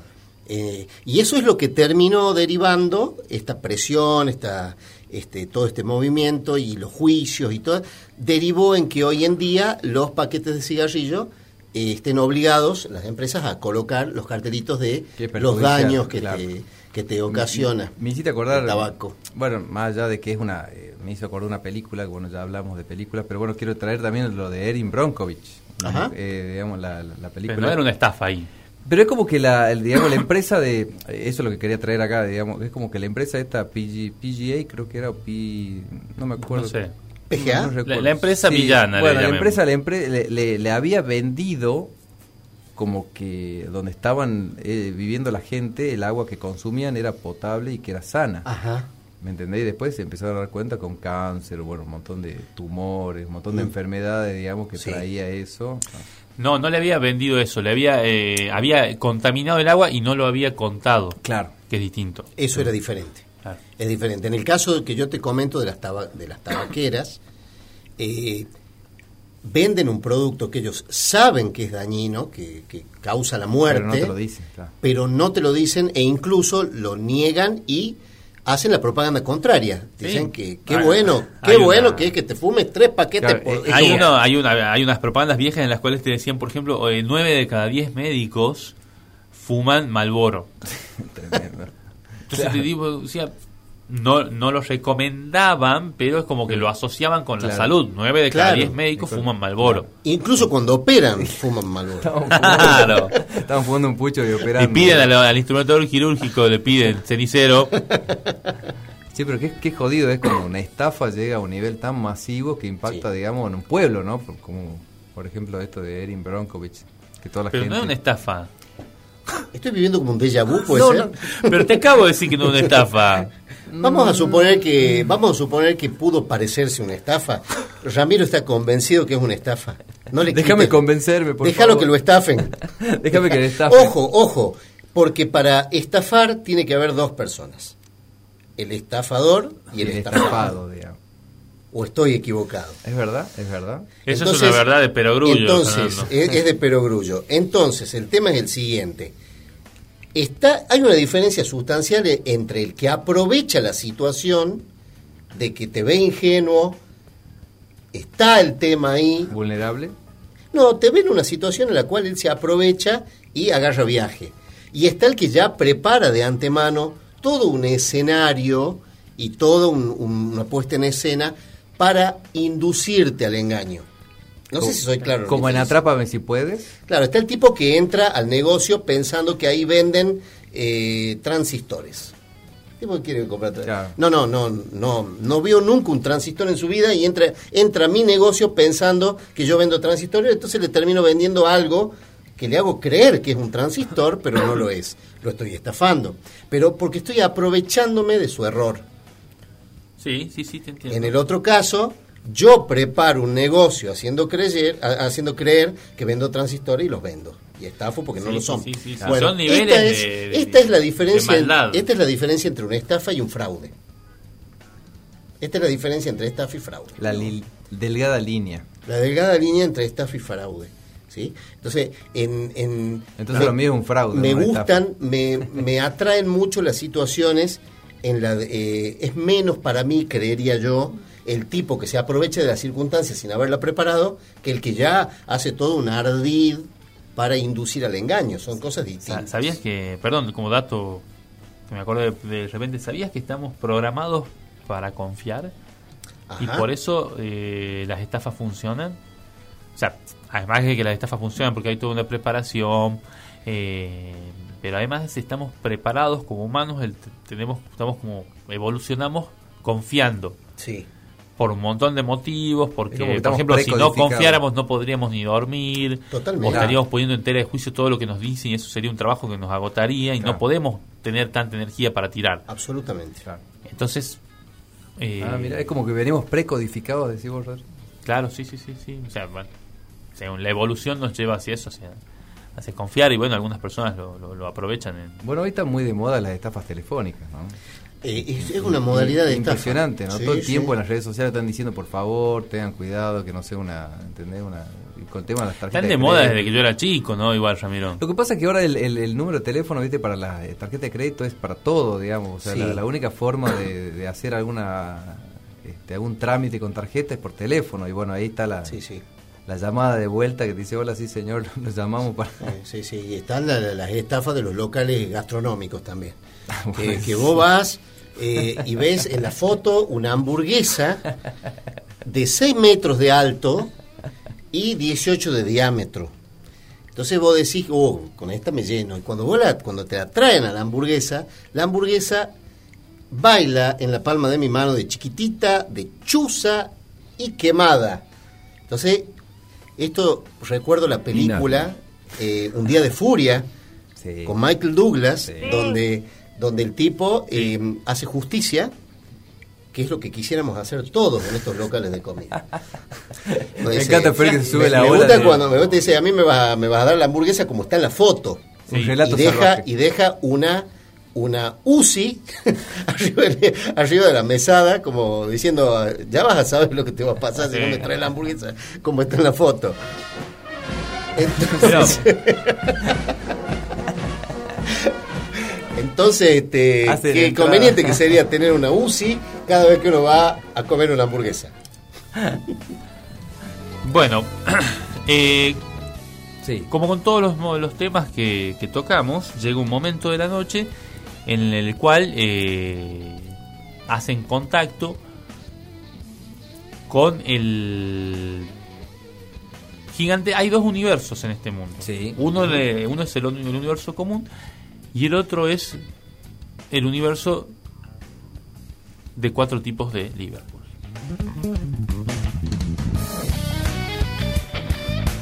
Ahora, en el Café de las Bermudas. Los Beatles y las cosas. Ahora, en el Fue un Café 8 de julio de Bermudas. 1964 cuando los músicos más famosos del momento bajaron de un avión en Ezeiza, donde los esperaba una multitud enloquecida. Gritos, desmayos, corridas. La Beatlemanía arribaba para conquistar también la República Argentina. Los cuatro de Liverpool tenían al mundo a sus pies después de haber desembarcado en los Estados Unidos en febrero de ese mismo año con el recordado show en el programa de televisión de Ed Sullivan. Y en estas pampas, Alejandro Romay quería tener sus canciones en vivo en Canal 9 y lo anunció a la prensa.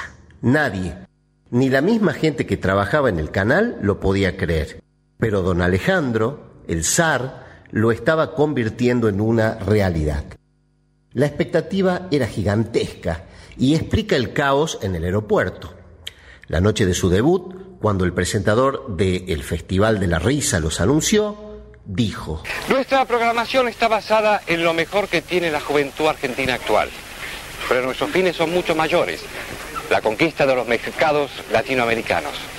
Por eso, Tim Reed, por eso Frankie Lymon, por eso los American Beatles. Los gritos y aplausos fueron para los ingleses, pero estos eran estadounidenses de Palm Beach, Florida, que venían engañando con éxito a toda Sudamérica. No eran John Lennon, Paul McCartney, Ringo Starr y George Harrison. Eran Big Gray, Tom Condra, Dave Hieronymus y Bill Andy. ¿Qué importaba? Los escarabajos, en su traducción literal, rockeaban, tocaban Twist and Shout y la gente estaba como loca. Se habían bautizado The Ardells hasta que Bob Biorey, un tiburón que regenteaba un local bailable nocturno en la ciudad de Miami donde ellos tocaban, los mandó a cambiarse el nombre, dejarse el pelo largo y tocar canciones de los Beatles.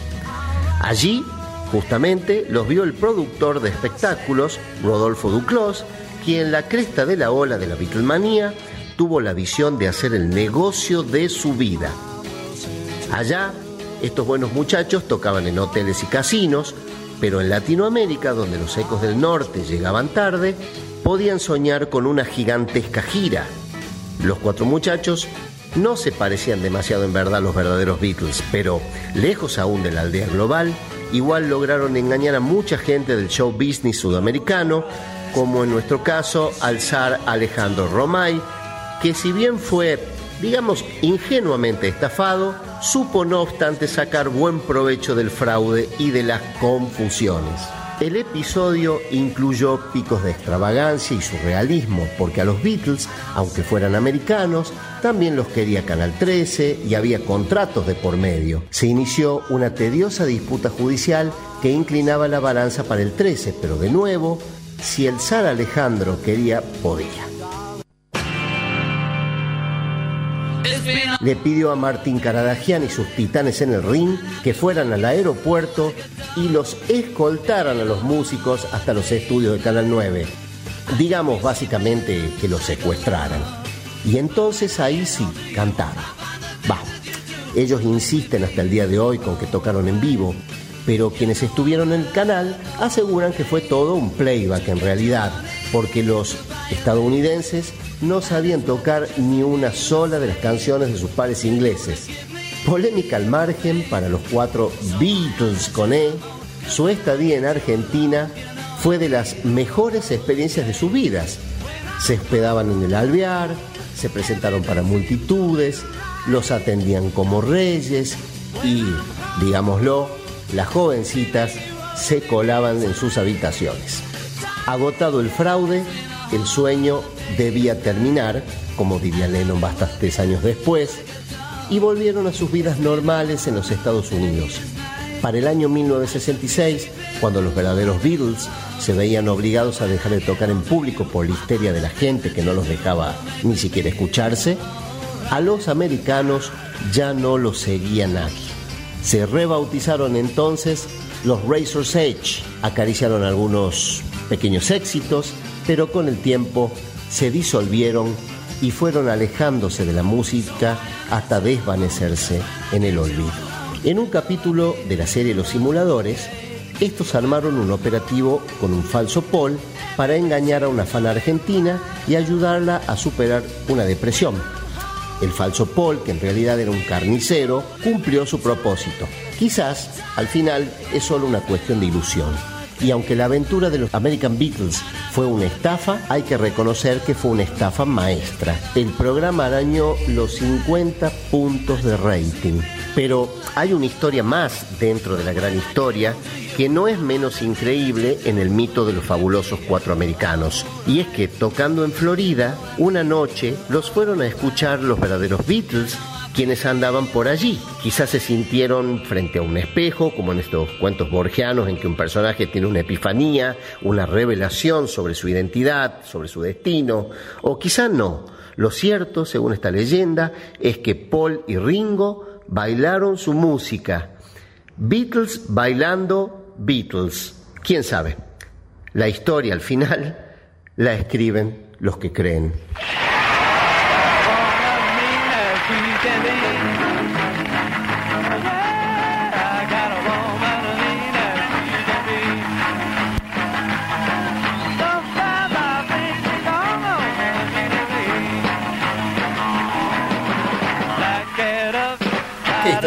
Fabulosa. Qué historia fabulosa. Yo la conocía en sus en sus trazos más gruesos, ¿no? Pero a escucharla así con, con lujo de detalles fue, fue muy, muy, muy, muy lindo. Qué, qué historia fabulosa porque, a ver, cuando le entras a analizar, entras a analizar el que ideó todo esto. No hablemos de estos cuatro pobres pibes que en definitiva eran eran este, Peones. Peones, sí, Claro. peones. Pero el, el- el tipo que organizó y el que la pensó y el que la ejecutó a la idea, qué capo que tenés Una, una, mente maestra para una estafa maestra. Qué ¿no? mente ma- eh, aparte aprovechándose de las circunstancias de la época. Eh, ahí en el relato está claro, no, no estábamos hablando de la comunicación en esos años como hay hoy, entonces este tipo de estafas eran muy posibles. Claro. Yo te mandaba cuatro tipos parecidos a los Beatles, los veis desde lejos, y vos con la ilusión y la histeria, estás convencido por el resto de tu vida de que los viste los Beatles. Y, pero este, lo gracioso de esto es que vinieron a un canal muy conocido de televisión. El detalle de que los escoltaron los titanes en el ring desde el aeropuerto me pareció tan genial, propio de una historia de Rodrigo Ovejero. Sí, posta. Te lo juro que dije, esto es algo que podría haber escrito perfectamente nuestro gran escritor catamarqueño Rodrigo Ovejero. Yo, yo- yo quiero, quiero felicitarlo a Fernando porque realmente creo que ha llegado con este segmento al Olimpo, Beatle. al Olimpo. Realmente, Fer, un 11, no un 10, un 11. Espectacular. Yo no, soy, no voy a ser tan demagogo como Ramiro aquí presente. El profe difícil. Eh, me gustó mucho. No la diste Me gustó mucho el nuevo formato. Me pareció interesante. Te voy a dar un 10. Uf, eso es. Estamos en estos momentos Te chocando voy los a dar un puños. 10 porque te lo mereces. Porque hiciste un gran trabajo. Mike, Eh, Mike, con una edición Sí, increíble Mike, también, Mike. ¿Sabes? Y te digo más, Fer. ¿Sabes? Perdón. Sí, decí- decilo no, no, el, no, ta- no, no. el tatuaje que íbamos a sortear es para vos, Fer. Yo te, te- te puedo hacer un- un- una. Te puedo contar una anécdota muy chiquitita y similar de los duques de Hazard. Por supuesto. Eh, yo no sé si ustedes escucharon hablar alguna vez de Coy and Vance Hazard. Eh, no. Bien, veo que los protagonistas eran Bo y Luke. Vos- exacto, sí, Bien. sí. Mil Vanille. Cuando arranca la quinta o cuarta temporada, una de dos, los protagonistas del programa deciden no arreglar su, su contrato. No querían seguir. No, no, no, querían que les paguen más. Ah, bien. Claro, renegociar. Y dicen, no, no, no, vamos a arreglar nada. Y los del canal dicen, bueno, vamos a hacer el programa lo mismo. Y traen un rubio y un morocho genéricos Y, y, hacen y como toda una, una, una presentación donde decían, bueno, los, los, los Bob y Luke tuvieron que volverse a trabajar en, en su, en su planeta. Lo mezclaron con Galáctica. Claro, a su planeta, ¿viste? Y. Pero acá están Cody y Vance Luke, que casualmente son como muy similares a ellos en modismos y, y físico. Y ahora va a ser el Duque de Hazard nuevo. Y hay un capítulo así. Me estás jodiendo. Y en el mismo capítulo, durante la filmación del mismo capítulo, arreglaron el cachet los otros dos. Y volvieron. Entonces volvieron y directamente filmaron una escena al final del capítulo donde se conocen con Coy Vance y le dan la mano como diciendo, Te Gracias. avalamos. gracias chicos, nos vemos. Qué. Escuchame. No, una sección sobresaliente. Gracias, Sí. muchas gracias. Yo siempre digo que es, eh, eh, para mí es, una, es, la, es la sección más eh, más ingeniosa que conozco en un, en un programa de radio. Mira lo que te digo. Pero le está compitiendo robar. hoy por hoy otra sección que estoy escuchando en la pesadilla del galeno y que es Tuti Tango. Tutti Tango es algo excepcional realmente. Tuti Tango empezó como una idea eh, eh, eh, que no terminaba de cerrar y actualmente es como la cima del Sí, absurdo. Sí, sí, sí, sí. sí, sí. Hay, hay, hay, hay cosas subyacentes ahí eh, que da para más, ¿eh? Da para más. Un saludo al doctor Pereira. Y a doctor Pereira, sí, que no- no- seguramente no nos debe estar escuchando. Bien, pero bueno, usted, vol- volvamos a los Beatles para finalizar el- Volvamos, el, el- el volvamos. bloque. Eh, fuera de, de- de esto que nos hace tra- traído un nuevo formato grabado, ¿alguna otra que se te haya olvidado comentar? Eh, no, eh, Quizás te surgió ahora mientras... No, no, no, no, eh, porque había pensado, eh, había pensado en referirme al famoso tema de- del sustituto Paul, Ah, pero no lo decidí no, no este, hablar sobre eso, porque no me parece que estemos ante una figura de estafa, porque es más bien una leyenda popular. Es eso te iba a mencionar, lo mencionaste en el programa que hicimos de sustituciones. de- Eso, de- eso iría más en una idea de una supuesta sustitución, pero no llega ni siquiera a ser una estafa. A ver, sería una estafa si eso se comprobara que es cierto. Claro. Pero hay pruebas más que suficientes para eh, quedarnos tranquilos de que Paul es Paul y que esto es solamente una de las tantas leyendas que enriquecieron la, la historia de los Beatles. sí. Eh, que dicho sea de paso, lo, lo mencioné acá en, el, en esta historia como un comparativo, digamos, en cuanto a, a la ilusión. Qué tan importante, o, o, digamos, que la base de la estafa en, en el fondo es una ilusión, es crear una ilusión. Te voy a hacer una pregunta, te voy a poner en aprietos en Epa. base a tu propio archivo. Para A el ver. próximo programa. Alguna vez mencionaste que cuando compra el catálogo Beatle, Michael Jackson, cuando Sí. Michael Jackson cobra el catálogo Beatle, Sí. y, y te cito textualmente, si no me equivoco, lo cagó a Paul. Sí. Como lo cagó en sinónimo de lo estafó. Sí. ¿Por qué decís que lo estafó? ¿Qué hizo No, para, no, no, para estafarlo? No, Eh, no lo, eh, la palabra estafa en ese caso está mal utilizada. Es, es una, una forma de insultarlo. A, a- ¿Pero a lo Michael. cagó o no lo cagó? Sí, lo cagó en ¿Por el qué? sentido de que se aprovechó, se aprovechó del dato y, lo- y le ganó de mano, digamos. Le ganó de Ah, mano. bien, del da ah, que se- Sí. porque las canciones estaban eh, eh, Las canciones estaban a nombre de, de- de una empresa X eh, y, y Paul comete el error de, mencionarle, de contarle que la compra de los derechos de canciones, como él le cuenta, como yo que estoy por, por volver a adquirir, quiero recuperar mis canciones, las mías y las de John, este, que una porque son mías y dos porque es un negocio bárbaro, Claro. y le había contado que además había eh, comprado todo el paquete de derechos de las canciones de Buddy Holly, del cual McCartney es muy fanático de Buddy Holly. Entonces, este, comentando ante un, ante un pedido, de, ante un consejo que le pidió Michael Jackson de, che, estoy tan lleno de guita que no sé en qué invertirla la plata. Entonces Paul, confiando en que se había generado una amistad con este muchacho, le, cuenta este- le cuenta esto.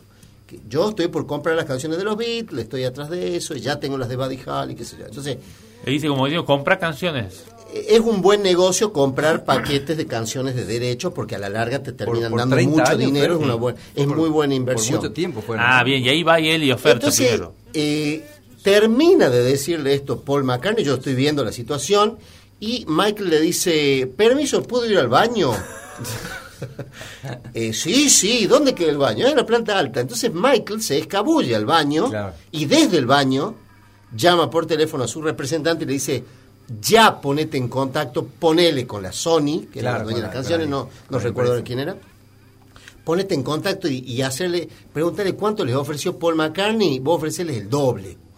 Y eso fue lo que sucedió en definitiva, detalles más, detalles menos, cuando Paul se reúne el lunes a las siete y media de la mañana en Nueva York eh, para cerrar el trato y readquirir sus canciones, le comentan que Michael Jackson había ofrecido el doble. O sea que Michael ya era una Michael mierda Jackson, incluso antes sí. de tocar niños. Mierdita, sí, sí. mierdita, Sí, sí, mierdita, sí, sí. mierdita, eh, que es increíble, increíble, increíble, porque habían llegado a tener una amistad entre Claro. los dos. Vos sabés que en el álbum Pipas de la Paz eh, le colabora en dos temas Michael Jackson a, a Paul McCartney y recíprocamente Paul le colabora en uno de los árboles más vendidos de la historia, que es eh, Thriller. Ah, encima de eso lo ayuda. Le colaboró en, un, en una canción que se llama La, La chica es mía. Sí, Eh, sí, sí. Le colabora en esa canción. O sea que había una reciprocidad eh, y muy buena onda entre los dos. Entonces, lógica. Sí, comía milanesa. eh, Carlito dice que quiere más milanesa. No, Fer, ¿por mentira, señora. ¿Por cuánto tiempo eh, se hizo propietario, digamos, de los derechos? Hasta que murió. No, no, no. Ah, no, bueno, eh, pregunto. Sé, sí. Al morir ahí los readquirió Sí, Paul. al, al morir eh, está ahora en negociaciones, todavía no terminan de cerrar, pero Litigio. prácticamente ya es un hecho, porque se han, se han asociado él con Yoko Ono y, y aparentemente ya prácticamente es un hecho que lo van a recuperar. Y ahí te van a Porque aparte una- cuenta. a- Ahora voy a un, a un tema de música y estafa que me preocupa mucho. Sí. Porque ahí te van a sacar la, la ultra re contra re mil de tu mama masterización No te quepa duda. de Sgt. Peppers y No vos lo vas a comprar de vuelta. Pero por... Bueno, de hecho, Claro. de hecho le- le- les comento algo. Eh, ustedes saben que ya es prácticamente está encima eh, el lanzamiento de, de Let It Be, que no se va a llamar Let It Be, ahora se llama Get Back. Ah, mira.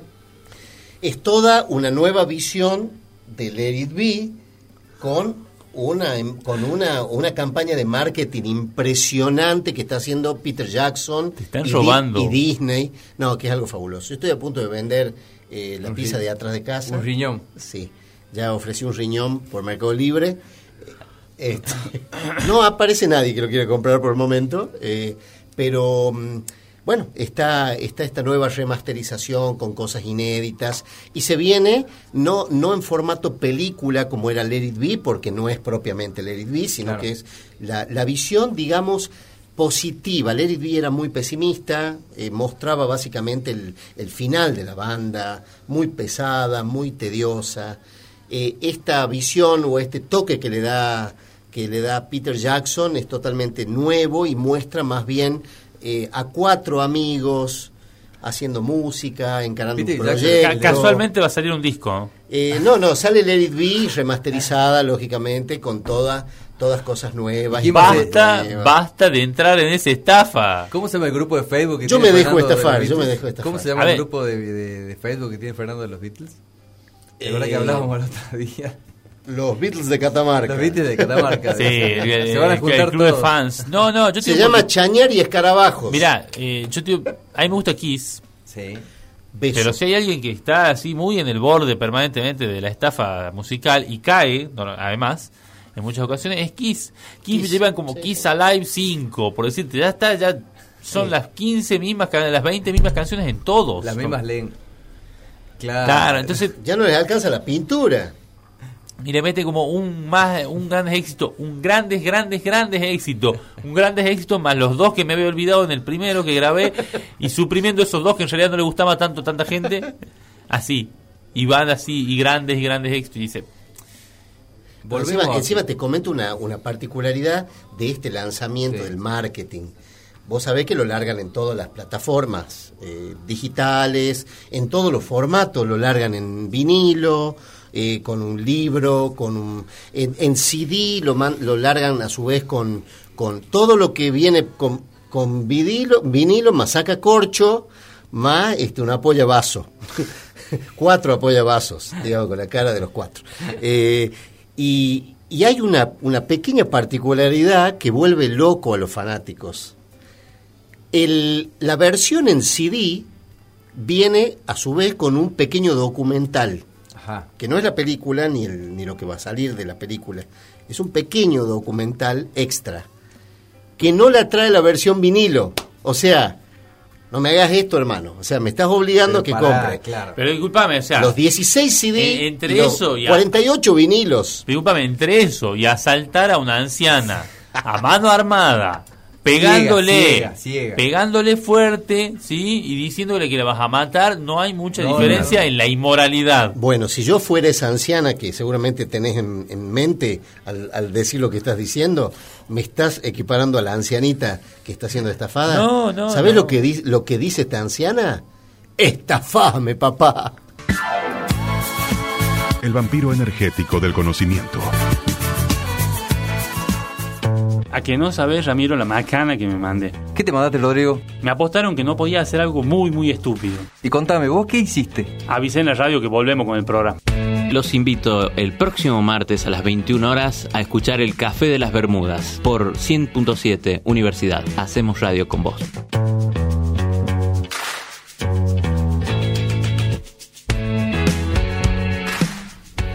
Arrancamos el último bloque del Café de las Bermudas.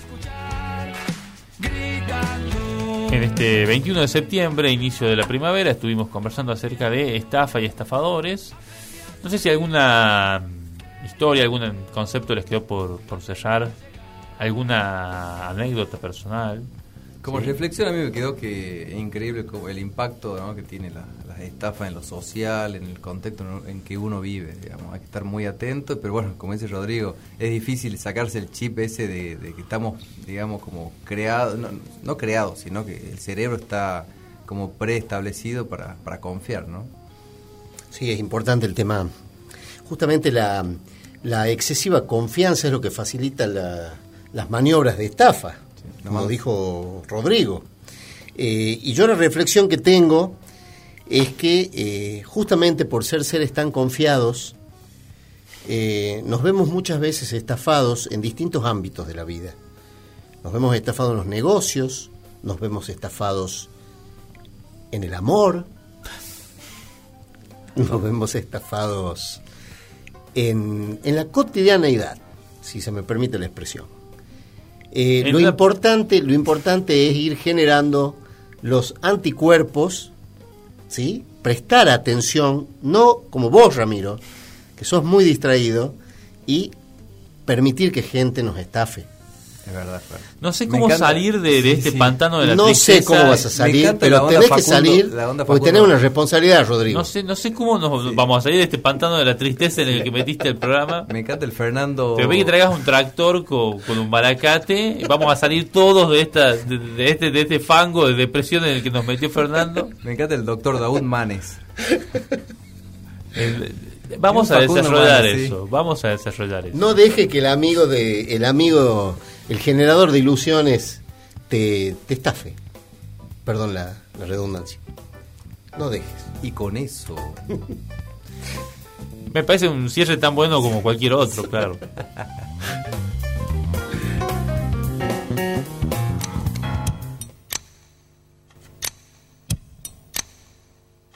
El café de las Bermudas.